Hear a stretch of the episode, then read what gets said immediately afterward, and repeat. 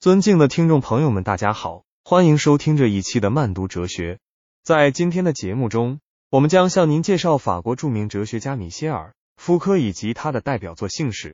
请注意，本期节目中我们对于最近出版的《性史》第四卷《肉体的告解》暂时不予讨论，而是着重关注前三卷。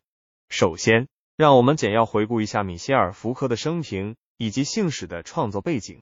福柯是二十世纪法国。最具影响力的哲学家之一，他的研究领域涉及哲学、历史、社会学、心理学等多个学科。《性史》是福柯晚期的代表作，共分为三卷，分别为《意愿与性》、《性的使用和照料自己的性》。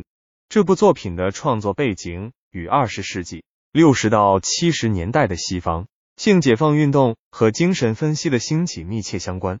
接下来，我们将对《性史》。中的重要观点和主题进行详细分析。首先，福柯提出了权力与性的观念。他认为性并非自然存在的事物，而是被历史和社会权力所建构。这一观念颠覆了传统对性的理解，认为性是被压抑和禁锢的。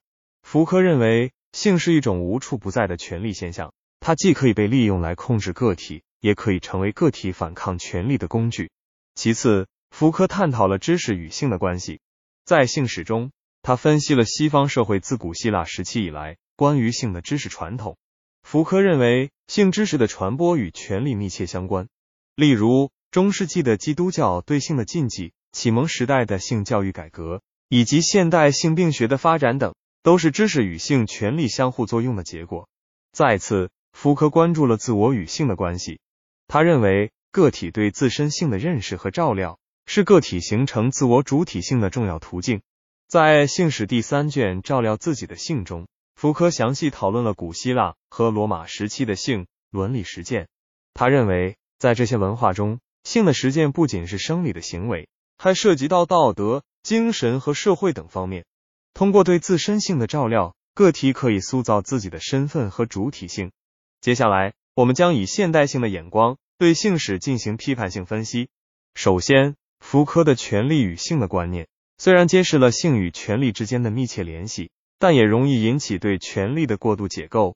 一些评论家认为，福柯过于强调性的政治化，忽视了性作为一种自然现象的客观存在。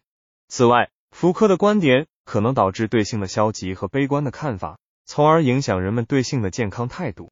其次，关于知识与性的关系，福柯的分析具有启示性，但也存在一定的片面性。事实上，性知识的传播不仅仅是权力的产物，还受到科学、文化、教育等多种因素的影响。对于性知识的传播和发展，我们应该采取一种更加全面和客观的分析视角。再次，福柯关注了自我与性的关系，强调了性在个体主体性形成过程中的重要性。然而，他的观点也容易导致过度强调个体的自我照料，从而忽视了性。在人类社会和文化中的共享性和多样性，我们应该在理解福柯的观点的同时，关注性在不同文化和社会背景下的多元表现。在当今社会，性仍然是一个备受关注和讨论的话题。